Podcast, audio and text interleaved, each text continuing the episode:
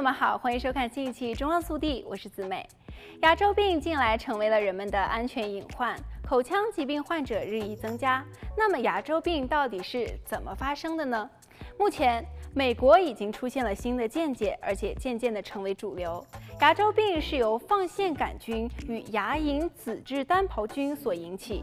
除了这两种细菌以外，美国牙周病学会列出了可能导致牙周病的因素，还有摄取过多的碳水化合物、摄取过多的钙质、缺乏镁等等。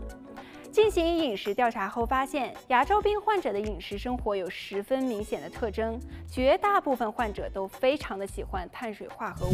摄取过多碳水化合物的人，牙齿周围会紧密地附着一圈齿垢，检查后立刻就能发现。若能在每天刷牙时去除这些附着的齿垢，或许就能够维持健康。但是每天都要进行完美无瑕的牙齿清洁工作是十分劳心费神的。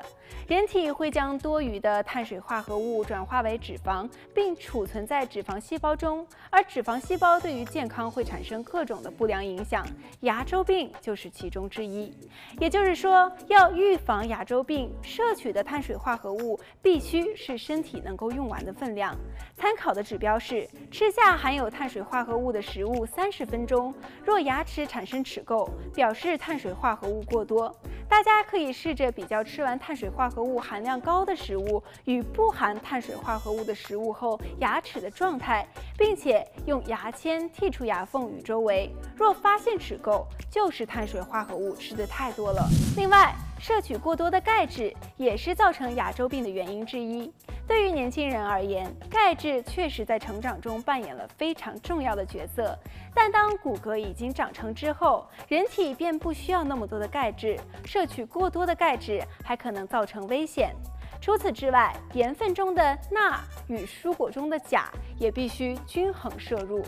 钠的特性是不会进入细胞内，因此即使吃下高盐分的食物，其中含有的维生素与矿物质等营养也不会被细胞吸收，而是会排出体外。另一方面，钾则会进入细胞内部，因此必须均衡摄取钠与钾，尤其是患有严重的牙周病的人，建议极力避免摄取盐分。好了，本期节目到这里就结束了，让我们下期再见。